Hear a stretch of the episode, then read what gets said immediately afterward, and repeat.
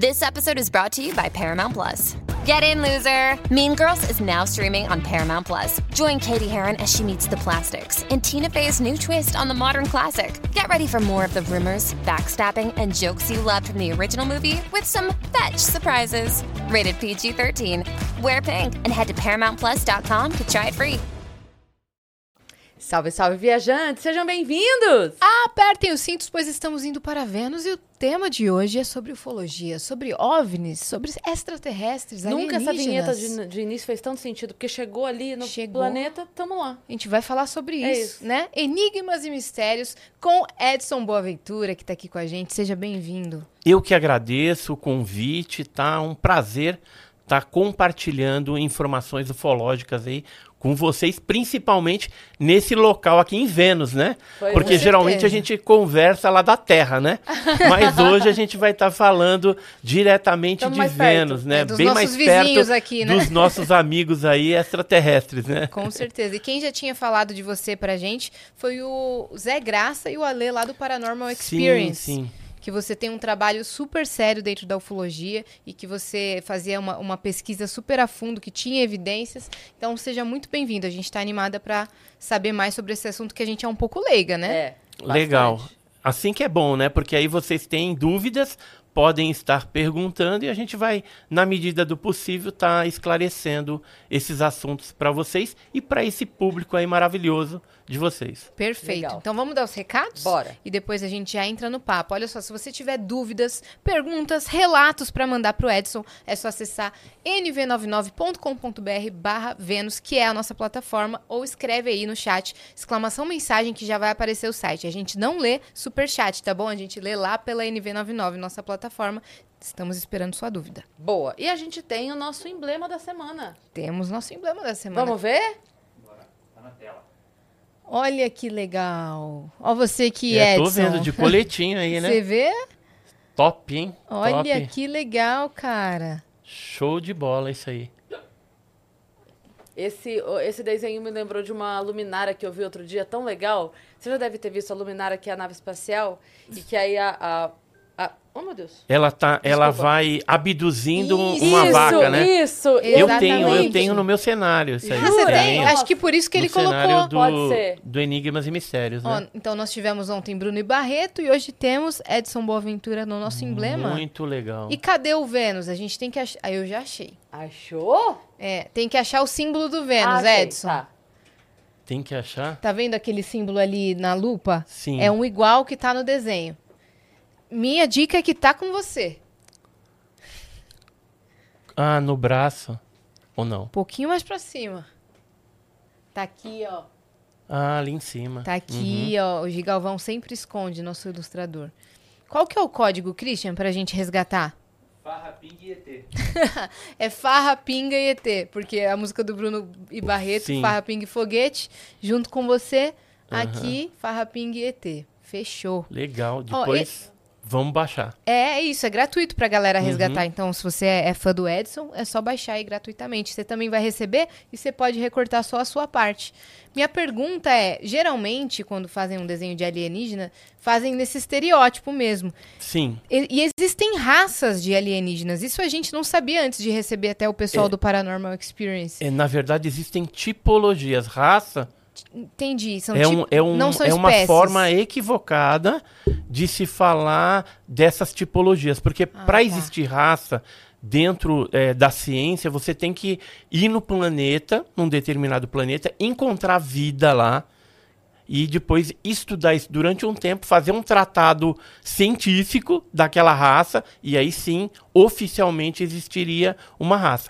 Então o pessoal equivocadamente às vezes fala raça reptiliana tal, mas é errado. É Tem que falar tipologia baseado nos depoimentos das pessoas que viram ou tiveram algum tipo de contato com esses seres. Então tem gente é, que aparece, às vezes, né, tripulante desses objetos voadores não identificados, que tem a característica de réptil ou antropomorfa, corpo de gente e cara de gato, coisas assim estranhas. E tem o Grey, né? É, que é aquele, A, B, C. aquele baixinho, né, cabeçudo, cinzento, olho preto, às vezes tem olho vermelho, tem umas variações, e tem o beta que é parecido com o ser humano, né? É, se ele colocar um terno e entrar na festa, ele passa despercebido.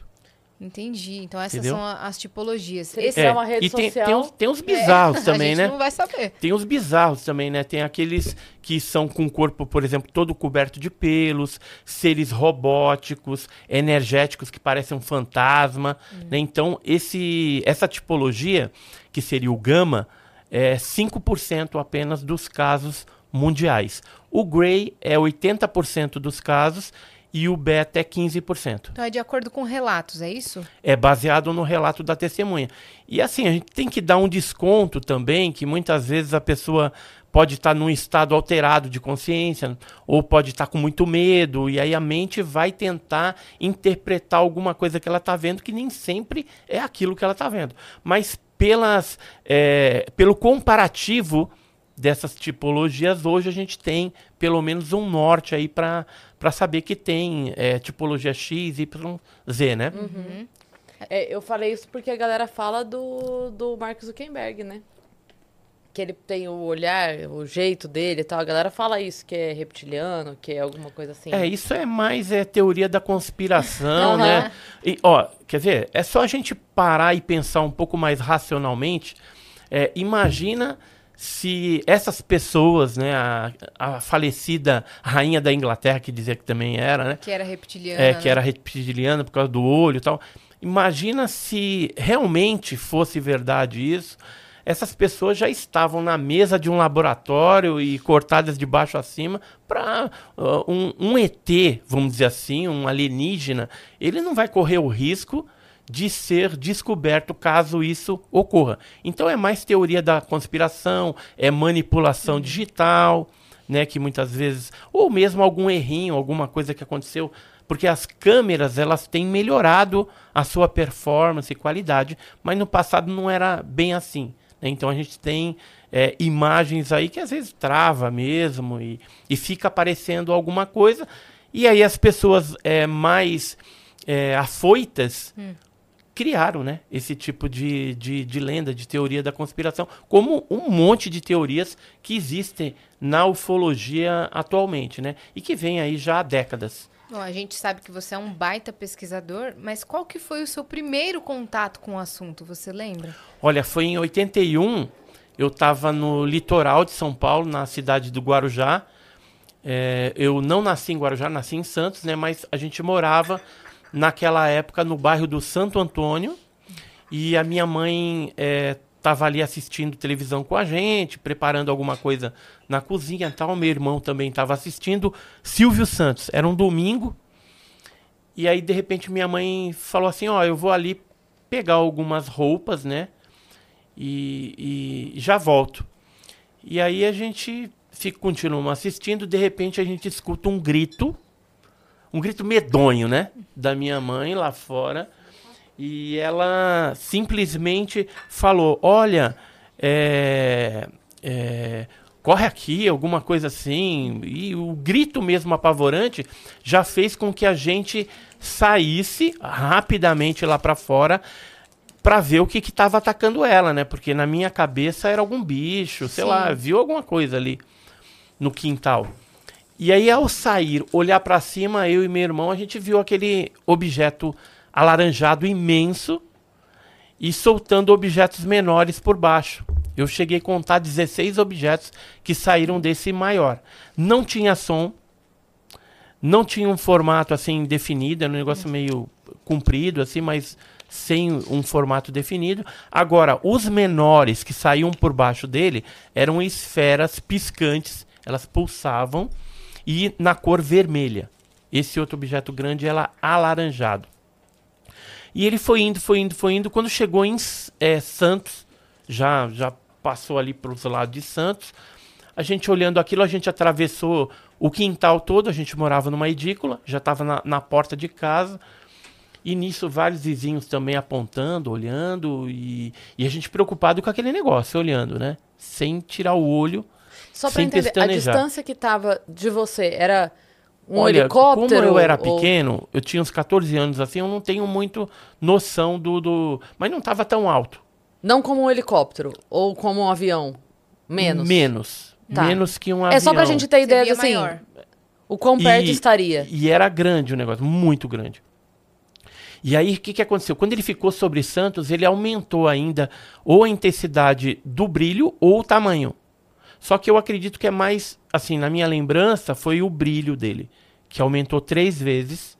Porque se fosse é, o tamanho dele, teria se aproximado, sei lá, o... o- e esse- não foi essa a impressão que eu tive, porque no momento é, imediato, a esse aumento do brilho, ele diminuiu para o tamanho que estava, fez um movimento descendente e ascendente, como se fosse um anzol de pesca. Aham. Ele desce e sobe na vertical numa velocidade estonteante e desaparece. E aí no dia seguinte o pessoal comentando, saiu no jornal, e eu fui trabalhar no Banco do Brasil, já Saiu era no menor da Cidade, aprendiz, você disse. no Jornal de Santos. E, e, e chegou a veicular nacionalmente? Foi Eu não lembro. Eu sei que saiu no, nos jornais e, e aí as pessoas comentaram Todo ali, né? ali Ali no, os vizinhos, né? Da, da rua. Até levei minha esposa outro dia lá. Faz um tempinho já. Fui visitar minha mãe. Eu falei, ah, vamos passar na rua ali. Quando gente, vou te mostrar onde foi que a gente viu. E a, e a casa praticamente ela tá do mesmo jeito, né? Mesmo jeitinho quando a gente morava lá tal. As E- outras pessoas que viram, co- como que ficaram, assim? Depois disso voltaram a falar do assunto? Todo mundo ficou... Então, eu, depois de um tempo, porque eu não sabia o que, que era aquilo. Nunca tinha é, ouvido falar em OVNI, nessas coisas. E a partir daquele momento eu comecei a me interessar. Por quê? Quando eu cheguei no Banco do Brasil para trabalhar, eu era menor aprendiz, 14 anos de idade. É, aí eu falei pro guarda, que era o Ledinildo Azevedo Ledo de Mello, falei para ele assim: Olha, ontem à noite vi um- uma parada aí, um negócio doido. E, assim, avião não era, balão não era, né? Aí, como é que foi? Eu contei, aí ele falou: Ah, você viu um OVNI, um objeto voador não identificado. Vou te apresentar uns amigos meus, que é de um grupo lá de Sumaré, no interior de São Paulo, chamado CEPEX. E o- esses meus amigos um- são dois irmãos gêmeos, Eduardo Mondini e Oswaldo Mondini. Aí você vai fazer o seguinte: vai escrever uma, uma cartinha para eles, contando o que você viu, eles vão te explicar. Tem um boletim que eles mandam. E aí foi aí que eu comecei a entender é, que, eu, que eu tinha visto era um OVNI. E aí o que, que eu descobri? Que no Guarujá, aí passaram-se quatro anos. Aí no Guarujá eu descobri que era uma área de incidência ufológica grande. Muitas pessoas já tinham visto tal. Aí eu fui juntando uma galera e resolvi em 85, né, isso foi em 81, em 80 1985, fundei o GUG, Grupo Ufológico do Guarujá, com o objetivo de pesquisar os casos da região e do litoral paulista com metodologia científica. E aí não parei mais, né? Só lá foram mais de 600 casos investigados, até onde eu contei, depois eu parei de contar. É, e depois a gente expandiu é, essa pesquisa para outras localidades, outros estados brasileiros, depois outros países, né? Hoje eu já visitei 20 países é, atrás dessa, desse fenômeno ufológico. E no Brasil faltam pouquíssimos estados que eu ainda não visitei. Quando você decide visitar o lugar, é porque alguém te mandou alguma coisa que aconteceu e você vai conversar com as pessoas, é isso? Nem sempre. Porque é, mesmo que eu vá num lugar que não tenha uma casuística ufológica, é, eu chegando lá, é bem provável que eu vou perguntar. Eu acabo perguntando, não tem jeito. Então você chega, que nem, por exemplo, vamos dar um exemplo prático disso. O ano passado, eu fui para uma cidade de Pernambuco chamado Ibirajuba. E nessa cidade, a gente foi é, por conta de uns parentes da, da minha enteada, né? Que o marido dela, a mãe dela, o pai e alguns parentes moram nessa cidade de Ibirajuba, pequenininha. É, e aí, nas conversas informais, eu perguntava: ah, você já viu alguma coisa, né? De luz, bola de fogo. Ah, você tá falando da tocha? Né? Eu falei, é, é a tocha, como é que é essa tocha? E Foi aí o pessoal, é, começaram a, a contar lá em Birajuba e eu vi, é, pelos depoimentos que, eu- acabei pegando ali, sei lá, uns, uns 12, 15 depoimentos, né? Porque todo mundo já tinha visto, ou visto criatura, ou visto objeto. E geralmente você tem uma nomenclatura para esse fenômeno nessas regiões mais afastadas do Brasil, que é típica do local. Então lá o pessoal chama, ah, eu vi um, um, uma visagem, uma assombração, um mal-assombro, como eles falam, ou eu vi a tocha, né? Ou a é, tinha um, uma menininha também, cabeluda, tal, que aparece lá, que é tipo uma caipora. Sim. Aí eles têm um nome também, é Kumade, é, Kumade Florzinha. Mas, é, vendo as características, eu consegui associar ao fenômeno ufológico. Como não tem nenhum ufólogo nessa cidade pequenininha de Birajuba, então ali dificilmente foi publicado em jornal alguma coisa a respeito desse assunto. Eu, pelo menos, não achei. Uhum. Então, eu fui o primeiro a desbravar.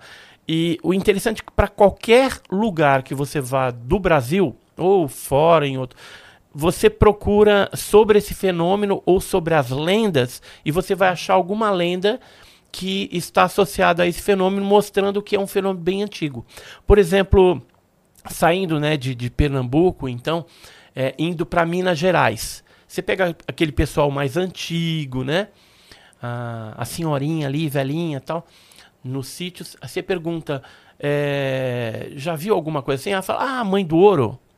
Que é tipo uma bola de fogo que aparece na serra. E aonde ela pousa tem a crendice de que teria ouro enterrado, mas na verdade é uma sonda ufológica que fica serpenteando ali as serras, né, em Minas, Minas Gerais, e o pessoal chama de Mãe do Ouro.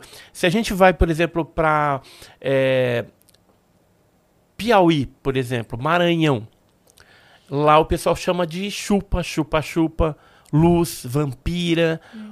É, ou então aparelho. É muito comum é a, a gente mesma ouvir. aparição. É o mesmo objeto é o mesmo objeto, é uma bola de fogo, às vezes é um, um disco, dois discos sobrepostos que persegue as pessoas, né? Então é, a gente vê que dependendo da região você vai ter uma nomenclatura para o mesmo fenômeno. Hoje a gente chama de OVNI, né? Objeto voador não identificado, disco voador, mas nem sempre foi assim. Você sabe qual era a nomenclatura que a Força Aérea Brasileira usava no passado para esse fenômeno?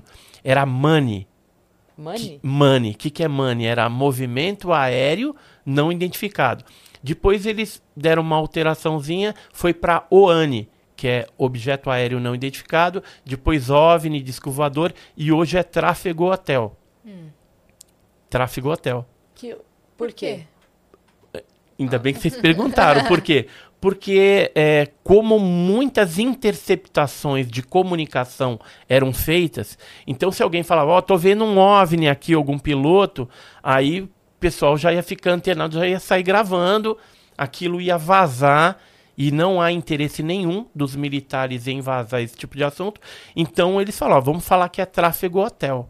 Porque se entrar uma comunicação, olha, tô vendo um tráfego hotel aqui na tal, tal, tal, ninguém vai prestar atenção, porque não sabe o que é um tráfego hotel. Mas existe um normativo que nós temos cópia disso. E lá fala direitinho que é o OVNI, que é o disco voador. Então ele foi mudando de nomenclatura. Eu acredito que deve mudar novamente agora para. Claro, você contou para todo mundo. Mas algumas pessoas atualmente já estão ligadas, antenadas, Sim. já sabem. Sim. Mas deve mudar para FANI que é fenômeno anômalo não identificado, hum. porque é a, a, a, sigla americana. Sim. Geralmente a gente segue também um padrão americano porque tem um acordo de cooperação entre o governo brasileiro e o americano desde a década de 50. E hoje os americanos chamam de UAP, né, que é fenômeno anômalo, era fenômeno aéreo não identificado, mas agora é fenômeno anômalo não identificado porque nem sempre o fenômeno ele é aéreo. Ele pode ser também submarino, né, que tem o OSNI, né, objeto submarino não identificado. Então acredito que no Brasil logo logo a gente deve ter essa mudança por conta desses acordos aí que nós temos com os americanos há muito tempo. E casos de abdução? Quais são os casos de abdução mais diferentes que você já ouviu? Olha, é, cada caso ele tem uma particularidade diferente. Os casos mais clássicos, é, vamos falar em, a nível mundial, por exemplo, você tem o caso Barney Betty Hill, que foi um caso de um casal americano que foi abduzido. É, dentro da abdução deles tem o missing time, que é o tempo perdido. A gente tem ali, por exemplo, é, alguns momentos que ocorreram dentro da nave é que foram lembrados através de hipnose regressiva. Então, a hipnose, quando ela é aplicada por um, um técnico responsável, sem indução, ela é muito é, agregadora e eficaz também para tirar alguns bloqueios, não todos. Você tira partes da, da experiência ali e fica sabendo a respeito do que aconteceu a mais na experiência. No caso do casal Barney Betty Hill, tem umas partes pitorescas, né, que os seres é, vêm na, na, na Beth, que é a mulher, e começam a mexer no dente dela, tentando arrancar o dente de qualquer jeito. E ela incomodada aqui, porque isso, tal, não sei o que. E aí eles falam, é porque o do, do outro senhor que estava na outra sala, que é o marido dela, o Barney, é, saiu. É porque ele, aí ela tenta explicar para eles que ele perdeu os dentes Ele e aí dentadura. eles usavam a dentadura. Então tem algumas coisas assim é, curiosas, né, até engraçadas, que ocorreram nesse caso norte-americano de 1961. E, e um outro detalhe é que em certo momento, que, que é retirado depois o óvulo é, da, da, da Beth, né, que aí já é uma experiência genética provavelmente, que eles estão fazendo ali. É, eles levam ela então, né, depois dessas experiências, para um local e aí ela pergunta da onde que eles vêm. Ela, eles mostram, aparece assim tipo um, um, um visor numa parte da, da nave, como se fosse uma televisão, alguma coisa assim, de, de tela plana, né? Que na, em 61 não tinha, era só tubo, né? E televisão, eu não sei se nos Estados Unidos já tinha televisão colorida naquela época, tal, talvez já tivesse. Mas no Brasil só foi chegar a televisão colorida e era de tubo ainda, né? É, só da década de, de 70, 60 para cá, né? E aí é, eles mostraram, olha, a gente vem daqui, isso aqui são rotas, aí tinha umas, umas rotas tracejadas, que era rota de exploração, e umas que já eram linhas, que era onde tinha rota comercial. Que, e eles vinham de, de Zeta Reticuli, que era um- um- uma região do céu. Mas eles não falaram isso, só mostraram o mapa. Quando a Beth foi hipnotizada pelo, se não me falha a memória, Dr. Léo Sprinkle, é, ela desenhou sobre hipnose esse mapa. E aí teve uma astrônoma norte-americana chamada Marjorie Fish. Ela pegou esse mapa que ela fez e começou a procurar no céu algum local que Batesse. batesse com aquilo e achou. Que foi, é por isso que fala que era Zeta Reticuli. E aí ela achou direitinho, que é justamente uma região também que você tem exoplanetas, né?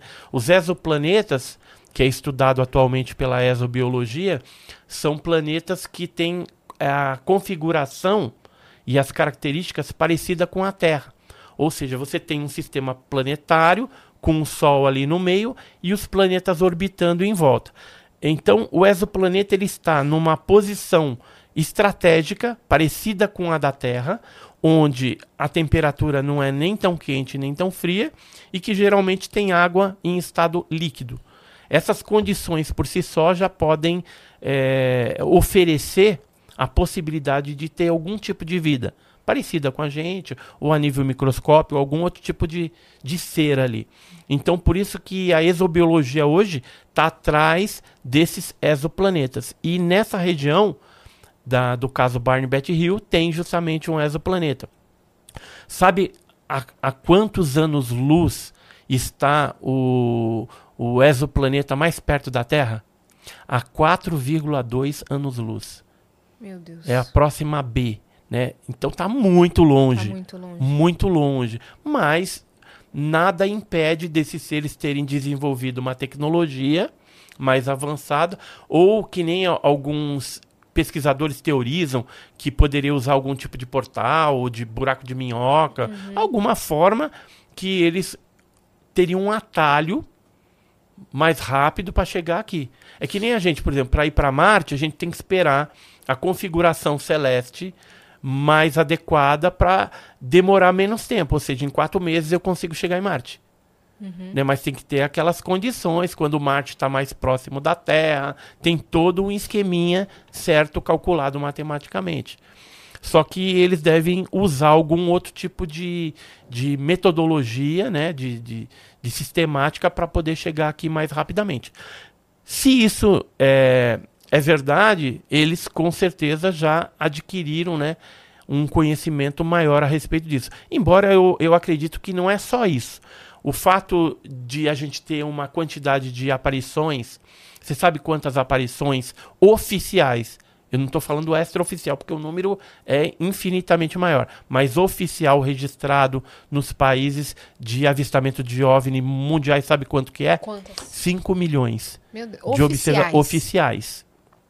Sendo que aproximadamente 40 mil desses 5 milhões são contatos diretos com seres, ou seja, casos de terceiro grau, onde a pessoa foi levada para a nave, ouviu o ser de alguma forma, passou por alguma experiência genética, foi coletado lá amostra de cabelo, sangue, plasma, ou até eh, foi feito tipo um implante na pessoa, foi colocado um microsistema dentro da pessoa Isso acontece mesmo, então. isso acontece. Eu vou te mostrar já já algumas imagens Eu ia aqui. te perguntar, quando você diz oficiais, é, de- de- é, militar, é isso? Registro? Isso, registros oficiais pelos governos e por órgãos que pesquisam isso oficialmente para os governos. E Por aí- exemplo, no Uruguai a gente tem o CRIDOVNI. Aham. É, na França, desde 74, a gente tem grupos que pesquisam oficialmente com cientistas, militares. No Brasil, a gente já teve também isso na década de 60, que era a CIOANE, Central de Investigação de Objetos Aéreos Não Identificados da Força Aérea Brasileira, que investigou centenas de casos, principalmente no Brasil, mas assim, principalmente em São Paulo, mas também tinha alguns outros eh, que foram pesquisados em outros estados também, né, pela sua relevância, mas a maioria era em, em São Paulo.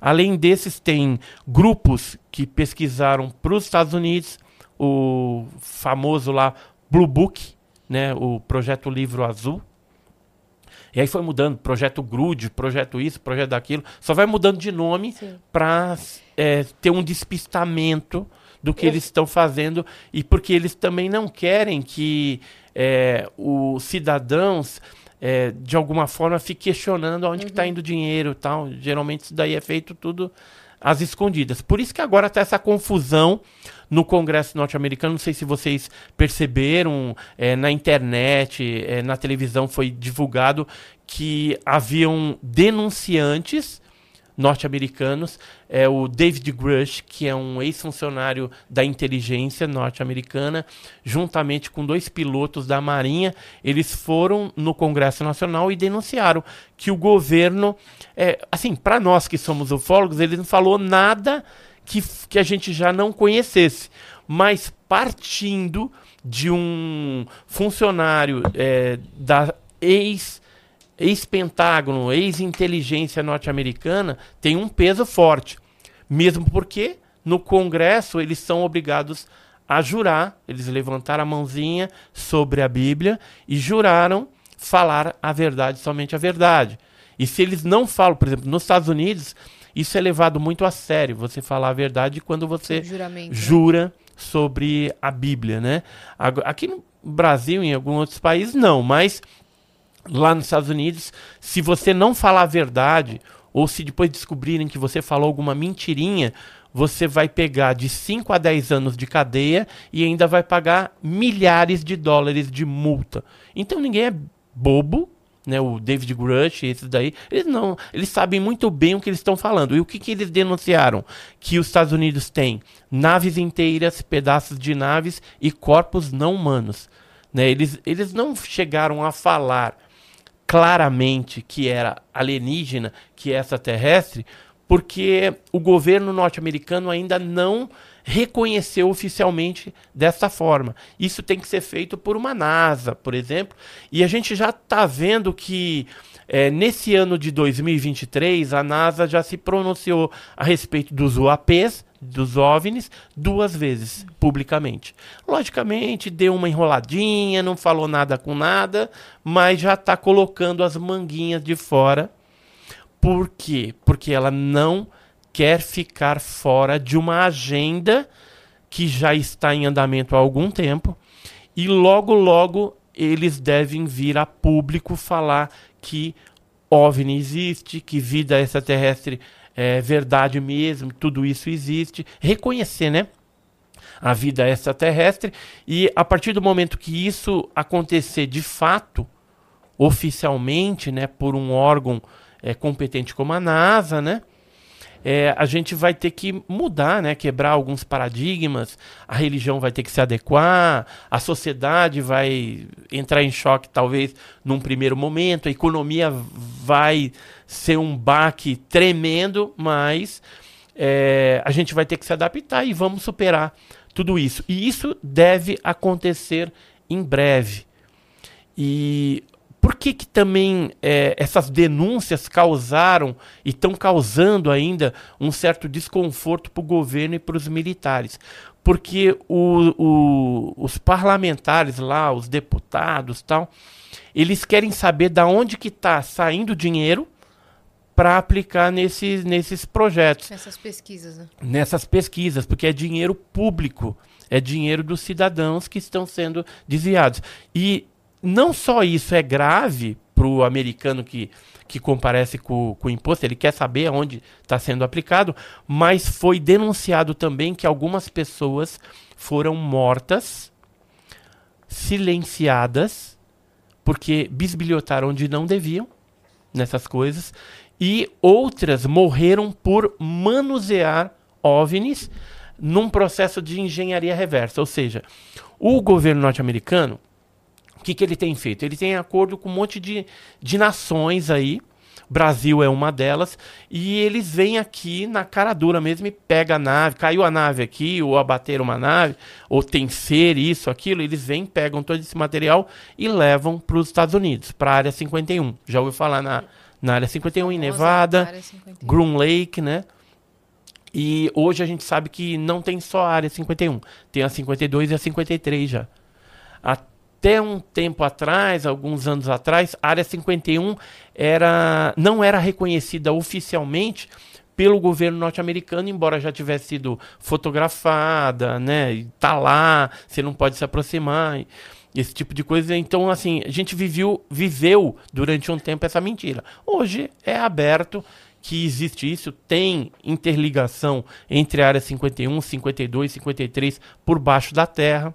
O Bob Lazar, né, que foi um físico, disse que trabalhou no, a, no 14 andar para baixo, era onde ele tinha 14. acesso, e onde ele mexia com é, combustível é, utilizado nas naves. Então tinha naves lá, ele descobriu um, um, elemento na tabela periódica que não existia na época quando ele denunciou, hoje é o Moscovium, que já foi classificado na tabela que nós conhecemos. Hoje existe esse elemento lá. E ele descobriu a, a É o elemento 115, que não existia da tabela periódica.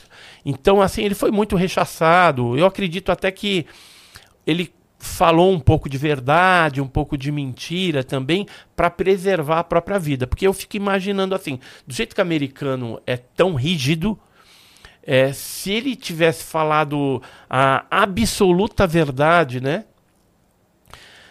Com certeza hoje ele já estava morto. Ele está vivo aí. Né? Então, é, ele falando alguma mentirinha no meio das meias verdades, meias mentiras, é, ele está fazendo um jogo para o próprio governo norte-americano que chama desinformação. Isso é normatizado até no Brasil, chama contra-informação. É, quando isso acontece, você está prestando um favor, porque está tirando do foco da realidade é, de uma coisa que às vezes o governo não quer que chegue ali. É que nem Varginha. Hum. Varginha Eu fui um dos investigadores na época, em 96, e hoje o que, que a gente percebe? É que tem fatos originais que são verídicos, e com o passar do tempo, é, algumas coisas verídicas vieram, mas o, os próprios governos, né, as áreas de inteligência, os americanos, com influência aqui, o exército brasileiro, né, resolveram é, implantar no meio é, de quem pesquisa isso, no meio dos pesquisadores, algumas informações fraudulentas para que a gente é, errasse o alvo, uhum. a gente saísse do foco do caso Varginha e começasse a disseminar, inclusive, alguma coisa que não fosse verídica do caso. Vamos falar sobre o caso Varginha, então. Vamos. Vamos a... Deixa eu só tirar uma dúvida que eu ia perguntar aquela hora. É, você falou que é, são mais de 5 milhões de casos oficiais. Eu ia perguntar o que é que faz um caso entrar como oficial? É um registro? É foto? É vídeo? O que que faz considerarem oficial? Era a minha dúvida. É, aí são esses órgãos oficiais militares, né, de inteligência ou de pesquisa que existem nesses países foram catalogando. Agora é Tem lógico. Um critério? Para então, virar oficial ou não? Então, só que assim, dos 5 milhões, dos 5 milhões, nem todos os 5 milhões são verídicos. Ou são OVNIs extraterrestres. Tem muita coisa, a grande maioria, eles até falam assim que um percentual é, de 3% apenas dessa massa toda crítica se trata de algo que é inexplicado. O resto pode ser explicado é, por um, um, drone espião, algum armamento tecnológico é, desconhecido daquela nação que viu aquele negócio. Pode ser um fenômeno astronômico, meteorológico que as pessoas não estão acostumadas. Um balão meteorológico, um balão junino, algum, alguma coisa. Né? O satélite Starlink, por exemplo, do Elon Musk, né, que tem confundido milhões de pessoas aí, né? E aí que a pessoa vê, registra, né? Vê aquele trenzinho, aí o pessoal filma, tá tendo invasão, e manda pro Edson. Hum. Aí o Edson vai, ah, é o satélite Starlink. É o Starlink. Né? Então, é, um 3% apenas do, dos casos pesquisados oficialmente tem, é, assim, não tem uma explicação convencional. Não dá para explicar. Uhum. Então pode estar relacionado. Mas eu fico pensando, dentro desse bojo né, de 5 milhões, se a gente tiver um caso que seja real e seja extraterrestre, pronto, vida extraterrestre existe. Então, tá, mas eu assim, eu não tenho dúvida nenhuma de que existe. Né? Tem pessoas ainda que não, não acreditam. Ah, eu não acredito. Ah, isso aí é fantasia. Mas como é que você vai explicar é, que, por exemplo, é, os primitivos no passado faziam pinturas em caverna e lembra disco voador, lembra ser com capacete, com antena. Né? Você pega alguns registros antigos, antes da era moderna dos discos voadores, que a era moderna foi a partir do dia 24 de junho de 1947, depois que um piloto norte-americano chamado Kenneth Arnold viu nove objetos em forma de meia-lua é, passando no Monte Cascade lá em Washington. E a partir daí, então, você tem a era moderna. Mas antes dessa época, você tem jornais reportando isso, você tem livros de escritores é, antigos de 1700, 1800, falando de fenômenos celestes, né? Que apareceram no, nos ares aí. Você tem livros religiosos falando claramente sobre o fenômeno ou sobre a existência de alguma coisa que eles atribuíam a um fenômeno espiritual ou de deuses. Uhum. É, por exemplo. Os deuses astronautas, é. né? O... Ou aparições religiosas mesmo pode ser, podem ser atribuídas a aparições ufológicas, né? Que nem, por exemplo, não querendo dizer nada, mas é uma dúvida mesmo. Uhum. Fátima. As crianças que viram Fátima, poderia ter sido uma outra, outro tipo de aparição? Olha, Fátima, é, existem dois pesquisadores portugueses que tiveram no passado acesso aos depoimentos dos pastorzinhos, das, do, dos três pastorzinhos que viram aquela aparição em Fátima em 1917. E esses pastorzinhos é, descreveram para os clérigos lá no Vaticano o que tinham visto. E eles fizeram lá o relatório. Além desses pastorzinhos, teve outras testemunhas que viram antes, que viram durante e depois. E tudo isso foi guardado. Mas a igreja pegou o depoimento deles, distorceu, criou lá um, uma santa e o local virou uma peregrinação, é, lugar de peregrinação mariana, né? Porque teve essa aparição dita Maria, uma mulherzinha tal. Só que a Nossa Senhora de Fátima, como nós conhecemos, aquelas imagens, não tem nada a ver com o que eles viram de fato. O que, que eles viram? Uma mulher pequenininha, usando um capacete, com um manto quadriculado. Na mão ela tinha uma bola luminosa, que depois acabou virando o coração de Jesus e o terço.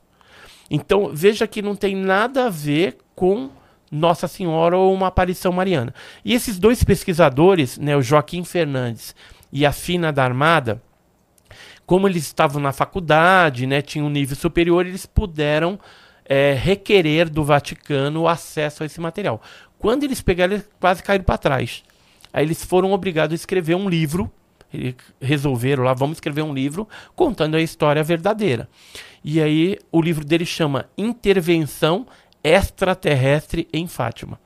Porque eles têm subsídios e informações do próprio Vaticano comprovando que o Vaticano mentiu omitiu, distorceu.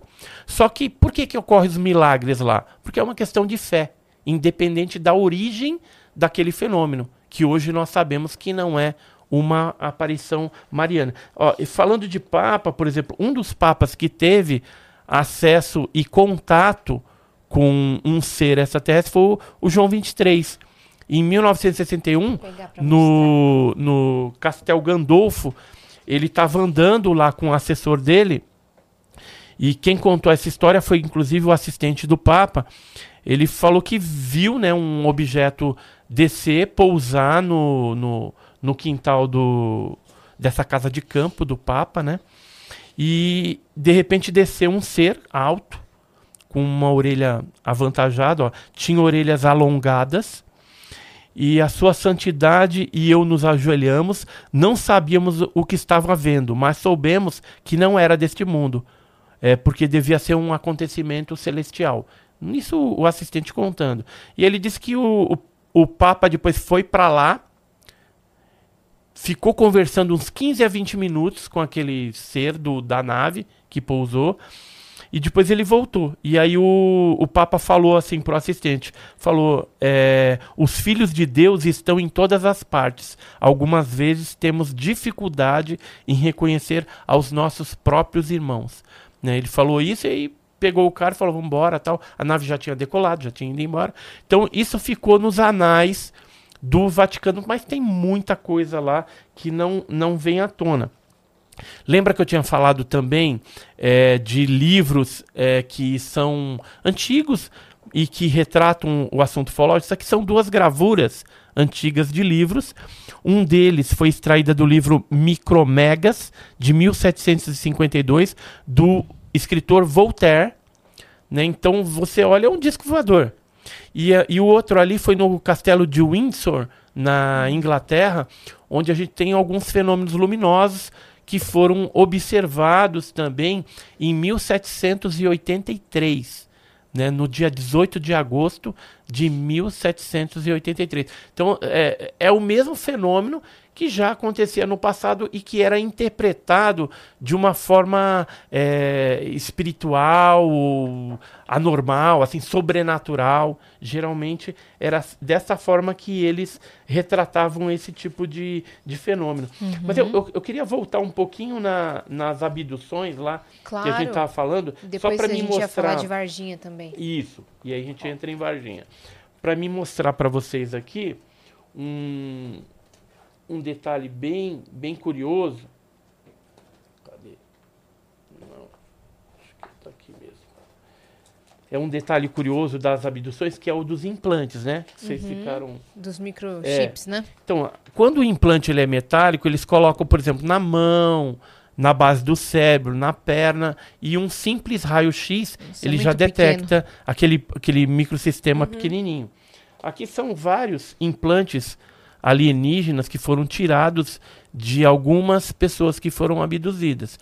Para que serve isso? A gente só conjectura, né? porque a gente não tem tecnologia para poder saber o porquê que eles estão implantando, que eles estão é, fazendo visitas de dormitório, às vezes para algumas pessoas Analisaram e já abduzindo. do que é feito, de que material Sim. são feitos? Então, geralmente são é, elementos químicos da tabela periódica que nós conhecemos, só que tem uma composição química bem pura. Ou seja, se for alumínio, é alumínio bem puro, se for magnésio, magnésio em alto grau de pureza. Né? Agora, para que, que serve esses microsistemas a gente não sabe. A gente acredita que é como a gente marca os animais, né, para acompanhar determinado tipo de migração, às vezes, é, eles colocariam isso no ser humano para dominar talvez os nossos pensamentos, tipo colocar algumas ações, vá para tal local, faça tal coisa, encontre tal pessoa e também já aproveitaria a nossa visão e a nossa audição para capturar imagens e sons para eles, como se a gente fosse uma filmadora biológica ambulante, Entendi. viva. Né? Então, mas são especulações, conjecturas que a gente faz. É, a única coisa que a gente sabe é que é um artefato, uma tecnologia diferente, mais avançada, e que isso está acontecendo no ser humano, vez ou outra. Por exemplo, tem muitas pessoas que têm essas visitas de dormitório, é, porque antigamente era abdução. Como é que era abdução é, de antigamente? Você está indo, por exemplo, pro, pro sítio, numa estrada deserta, e vinha o disco voador, né, parava o motor do, do seu carro, você descia, já te levava para dentro e fazia o que tinha que fazer. Às vezes pegava com o carro e tudo e levava para dentro. Só que esse procedimento, esse modus operandi, ele mudou com o tempo. A partir da década de 90, é, como que se processou isso? Não tinha, assim, mais essas abduções na estrada. Podia até acontecer, né? Ocasião faz o ladrão. Imagina lá no, no Piauí, o cara foi pescar lá no, no açude, aí tá voltando para casa já de noite, tá passando a nave ali, opa, tem um cara ali, interessa pra gente. Vamos pegar. Então a ocasião também faz o ladrão. Mas a maioria dos casos é visita de dormitório, que pode ocorrer tanto na zona rural como na cidade, tanto nas casas como em apartamento. Tem casos que ocorreram em apartamento. O objeto fica parado do lado da- do, do quarto da pessoa, joga um foco de luz. Aquele foco de luz que não é luz, ele tira todo o bloqueio físico da, da parede. Eles entram para dentro do, do, do quarto da pessoa. É, inclusive, visita de dormitório é feita à noite ou de madrugada. Sempre de dia, eu não tenho conhecimento de nenhum caso. E quando ele entra para dentro do quarto, vamos supor que está lá o marido e a mulher deitado no quarto e eles se interessam só para um, só é, por um dos cônjuges. Então eles vão pegar, deixar o outro dormindo, ele fica totalmente dormindo, não tem ação nenhuma e o outro eles pegam, levam para dentro da nave, né? Flutuando geralmente. Lá dentro eles fazem o que tem que fazer, depois devolvem a pessoa pro quarto. E ninguém Aí quando a pessoa está sendo devolvida, porque geralmente ela tem memórias, ou quando ela está sendo devolvida, ou quando eles estão chegando. E, e, e ela não consegue se mexer. Tem um- o que a gente chama de paralisia do sono também na ufologia. Tem a paralisia do sono, que é um, um distúrbio.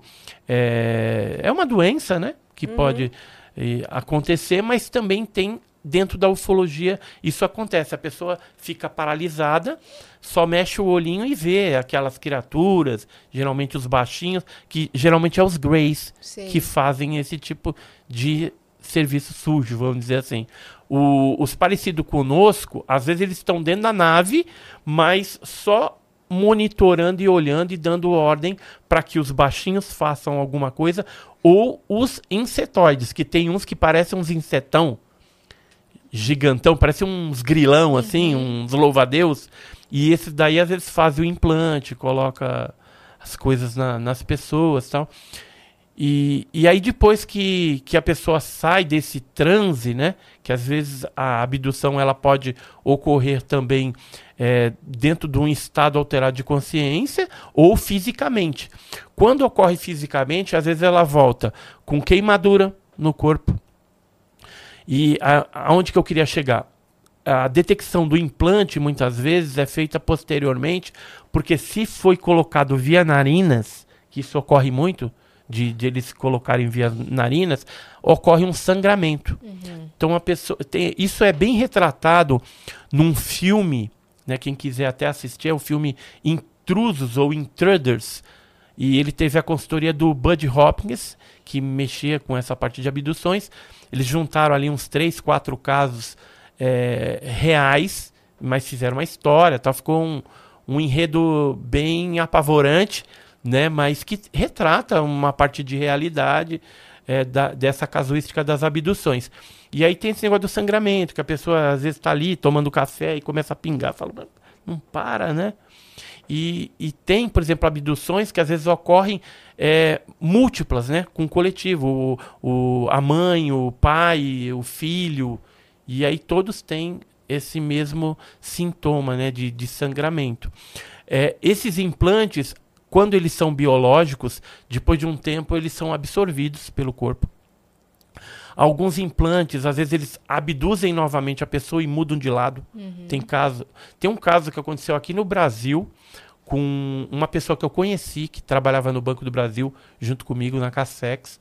Atualmente ela mora no interior de São Paulo. Inclusive nossa professora de espanhol conhece ela também, né? Quer que a gente vá lá, entreviste ela, tal. Porque assim, é, o fato dela aconteceu na década de 80 e ela continua tendo contato até hoje. Só que mudou o tipo de ser que contatava ela, agora é um outro tipo.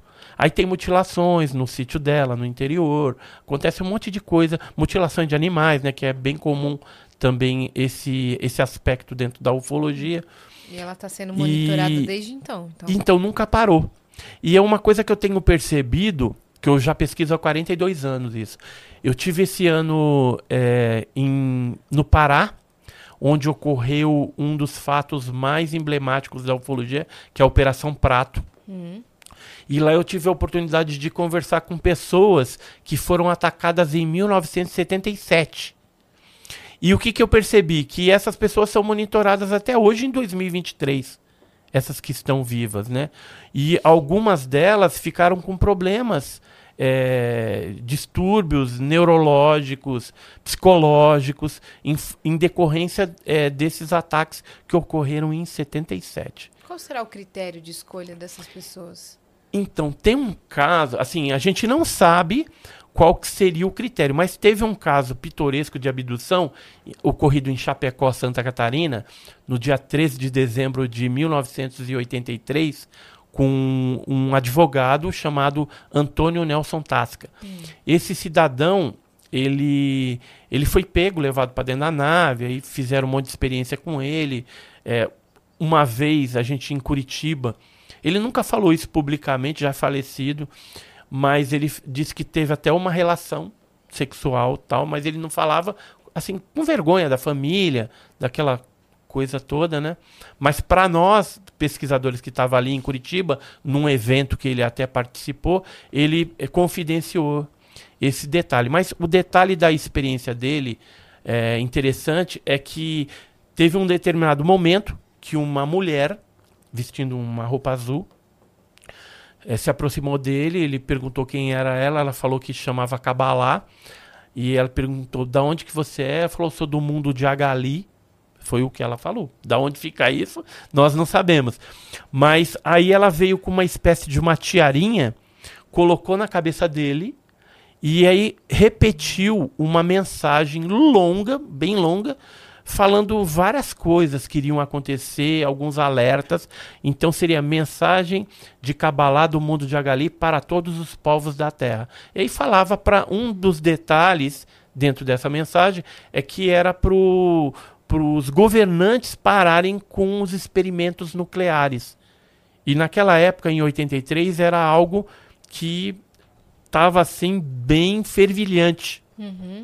Depois houve uma mudança realmente, não tinha mais a bomba atômica, bomba A, aí criaram a, o bomba de nêutrons lá, outra coisa, que aí talvez esse tipo de bomba já não afete tanto o local talvez onde eles estivessem, né, que a gente não sabe, se for outras dimensões, de repente poderia ter alguma alguma interferência, ou mesmo no próprio planeta Terra, porque eu acredito que nas regiões abissais, já que 3 quartos do planeta é água, pode ter alguma base dessa. Uhum. Já que tem muito caso de objeto, é o OSNI, objeto submarino não identificado, entrando e saindo dentro do mar. E em cavernas também, né? Em protuberâncias na crosta terrestre, que isso explicaria a incidência com que esses fenômenos são observados é, por aqui, né? E o, o Antônio Nelson Tasca, voltando no, no, no casinho dele lá, ele perguntou para acabar lá por que, que ele tinha sido escolhido. Então eu vou responder agora aquela pergunta de vocês. Do critério, Por né? quê? Qual que é o critério? Ela falou para ele que é porque ele tinha a mente cósmica. Agora a gente não sabe qual que é esse tipo de mente cósmica, né? Simplesmente falou isso. Então deve ter é, é, a escolha desses abduzidos é porque eles têm alguma coisa, algum tipo de conexão. Assim O- como as pessoas são mediúnicas, né? Umas mais, outras menos. é, mais espirituais, alguma coisa. Eu não sei se isso pode ter alguma interferência, pelo menos não foi feito nenhum estudo para medir esse tipo de coisa, mas o que eu tenho observado é que tem que ter uma é, permissão da pessoa para que aconteça o, o avistamento. Porque assim, quando a pessoa não pede, pode acontecer que ela vai passar essa vida toda e nunca vai ver nada. E aí vai ser aquela pessoa que não acredita, que não, Você Ah, pede. Edson? então, lá atrás eu pedi. E aí eu me lasquei, entendeu? Porque. e assim, muitas pessoas que eu tenho conversado, hoje, porque eu- hoje eu tenho es- essa compreensão, 42 anos depois pesquisando, eu percebi que, opa, você pediu? Ah, eu queria muito. Eu então tem alguma coisa aí. Quando você autoriza, cria uma conexão e aí o negócio vem. Só que assim, um, um detalhe que eu, que eu percebi, pessoas, por exemplo, com deficiência dificilmente são abduzidas. Então, não sei, geralmente pegam pessoas mais saudáveis. É, não sei qual, qual que é esse critério, mas é algo que eu percebi. É, tentei procurar algum ponto em comum entre as pessoas que são abduzidas, tipo de sangue e tal. Não tem. Um, um tem um parâmetro. padrão. não tem. Agora, depois que ela é abduzida, existe alguns é, padrões que eu encontrei de conduta. Então, eu vou falar uma delas aqui. Por exemplo, quando a pessoa volta, se ela já tinha, é, mexia com artes, já tinha aptidão para arte, escultura, pintura, aquilo aflora mais, aprimora mais. Se ela não tinha aptidão, ela passa a ter. E uma coisa que é muito comum também, que eu percebi nos abduzidos, mexer com é, ecologia, é, animais, é, plantas, Natureza. principalmente plantas, ervas, não sei, alguma coisa ativa depois do, do- das abduções que ela tem uma tendência para esse tipo de coisa. E, e é incrível, né? A, a minha esposa, meu filho que me acompanha, eu sempre chego no, nesse aspecto, depois que eu, que eu tô vendo ali que a pessoa passou por uma abdução e tal, vou perguntando aqui e ali, e no final eu falo assim, e depois disso, você pintou? Ah, eu pinto. Ah, eu já pintava, mas ficou. Ah, agora eu faço até negócio de ET. Entendeu? De repente veio uma, Aflora a parte veio uma outra inspiração diferente. É, então, assim, alguma coisa acontece e é padrão nos casos. Tanto é que eu falo que ufologia, ela, quando foge um pouco do padrão, pode ser que seja um fake, pode ser que seja uma mentira, mas quando ela, ela é padronizada, aí você fala, opa, são pessoas diferentes, épocas diferentes, lugares diferentes, contando a mesma coisa. É. Então, a ufologia, por exemplo, um pouso que ocorre aqui no Brasil vai ter as mesmas características do pouso que ocorreu na Europa, no Japão, em qualquer outro lugar. A abdução é igual. Quando ele foge alguma coisa, pode até ser verdade, né? Mas o, o caso Whitley Strieber, por exemplo, norte-americano lá, tem umas detalhezinhos nessa abdução que eu nunca vi em outro caso mundial. Não tem. Por então, exemplo, então, ele disse que é, foi colocado um negócio nele, retal, lá mesmo, onde vocês estão pensando. E, e, assim, não tem outro caso no mundo que fale desse tipo de experiência. se é que aconteceu realmente. Ou, ou se isso foi para ele vender livro também, não sei. Tem pessoas que afirmam que o caso dele é real, outros colocam sob júdice, né? Suspeita, né? E, e eu penso assim, quando é um caso verídico, realmente ele tem que seguir algum padrão. Tanto é que tem os padrões dos implantes, da- das coletas, né? Você consegue, inclusive, mapear, ó, primeiro aconteceu isso, depois aquilo, tal. E depois das coletas, às vezes tem a excursão na nave, onde eles, sei lá, se sentem à vontade de conversar com a pessoa, mostrar alguma coisa, ou não. Ou terminou as experiências, Tchau. tchau, vai para tua casa. Algumas pessoas eu tenho observado também que têm uma única experiência e depois nunca mais. E tem eh, pessoas que são levadas múltiplas vezes. E tem ainda pessoas que são. eh, ela tem a extensão desse contato nas suas gerações. Ou seja, aconteceu com a avó, passou para a mãe, depois passou para o filho, vai passar para o neto e vai indo. E não Entendi. para, não para. Na, na minha família, por exemplo, eu percebo isso. Né? Minha avó viu, meu avô viu, minha mãe, mãe. meu pai, eu, meus filhos, a minha esposa a Margarete também. E, e ela não acreditava, hein? Ela não acreditava. É mesmo, Margarete? Não acreditava. E hoje ela acredita porque ela já viu Você já viu, várias Margarete? vezes. Já viu várias vezes. Nossa. E, assim, Ela aqui em São Paulo mesmo, ela chegou a ver a nave parada na, na edícula atrás. É, a gente viu no Chile juntos, vimos na Serra da Beleza. E a última vez que nós vimos junto, a gente estava na Pontal do Leste, no dia 14 de março de 2022. Julho, 14 de julho, né? De 2022, Pontal do Leste. ano É Ilha. Ilha do Cardoso. A gente foi é, acompanhando um, um casal de pastores, que é o pastor Maurício e a pastora Elisa. Fomos para Canané, que ele ia pregar lá numa igreja.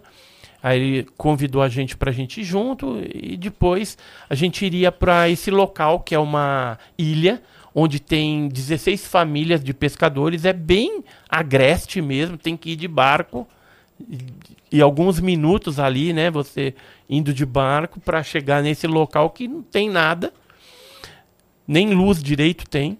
E aí quando nós chegamos lá, levamos algumas carnes para fazer um churrasco, aquela coisa toda. É, a gente, antes de de tá feito ali o churrasco, a gente saiu para praia, que é uma pousada bem na, na areia mesmo. Aí fomos na praia ver o nascer da lua, ele nasceu avermelhado, tiramos umas fotos, voltamos, comemos ali, jantamos, né, o churrasco. E depois estava muito calor, nós resolvemos ir para a beira da praia, né, que é mais fresco, e ficamos conversando. Ali o pastor foi orar também, depois ficamos conversando. E aí nisso que a gente está conversando, a minha esposa, ela deu um toque assim em mim e falou: "Olha aquilo ali". Aí eu olhei, mas só que o negócio apagou. Só que ela falou: "Ó, eu já estava vendo um tempo, o negócio sobe, desce, faz assim, né? Como eu não vi, eu vi só uma luz, ah, pode ser qualquer coisa, né? É. Pode ser um barco, sei lá, pode ser qualquer coisa ali. Tava na faixa da, da, do mar, assim. Aí continuamos conversando, aí daqui a pouco o pastor olha pra mim, assim com os olhos arregalados, e falou assim: Ô varão, seus amigos acho que estão ali. aí eu virei. Ele também viu. E aí, todo mundo viu. Eu, ele, a esposa dele, a minha esposa, a Cris, que era a dona da pousada, estava lá. Estávamos em cinco pessoas.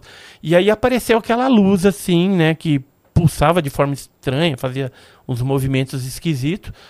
E a gente olhando aquilo, eu falei, vou filmar, né? Que aí eu já saquei que peguei o, o iPhone e comecei a filmar. E nisso, assim, o canto de olho brilhou um negócio aqui. Eu olhei e falei, opa, foi pra lá? Não, peraí, tem dois. Tem um ali, outro. Ficamos cercados. A gente ficou no meio do perigo, ou seja, a gente no meio, o objeto aqui e o outro aqui. E aquela loucura, né? Eu filmava um, filmava outro. Aí nisso vinha vindo um avião. Na hora que o avião começou a aproximar, apagou os dois. Aí quando o avião já estava bem longe, puf, puf, acendeu os dois novamente. E aí nesse momento, eu filmando de novo, Aí eu deu a louca. Não é disso aqui. Aí eu falei, vem, vem, vem, vem. Pode vir. Aí a, a Cris, né, que era a dona da pousada, falou, não vem não, não vem não. Ela falou, né, desesperada, né. Aí não veio, o negócio ficou lá, depois apagou, desapareceu. No dia seguinte a gente foi no local para ver se tinha alguma coisa. Marca só tem umas dunas de areia, Você não tem tem, casa. vídeo? Tenho. E aí não tinha nada desse de vestígio desse objeto, né? Então não Foram era, dois não era uma objetos. torre, não era nada de sinal. Nada, não tinha nada ali. Eu no dia seguinte a gente foi de dia, Uhum. pedimos pra ela, a gente até pegou umas conchinhas depois lá pra fazer vongole, né? E só que ela falou o seguinte, ela falou assim: "Olha, eu venho aqui há anos, nunca vi nada. E agora eu vim às vezes para orar aqui, eu não venho mais. Que eu não sei o que que é isso aí que apareceu. É. Aí a gente foi conversar com outros pescadores ali da, da região, os caras contando a mesma coisa, que vê essas bolas de fogo, os pescadores, né? Às vezes vai pegar a rede e tal. E um, um detalhe que um senhor lá contou pra gente é que quando aparecem esses objetos, não dá peixe.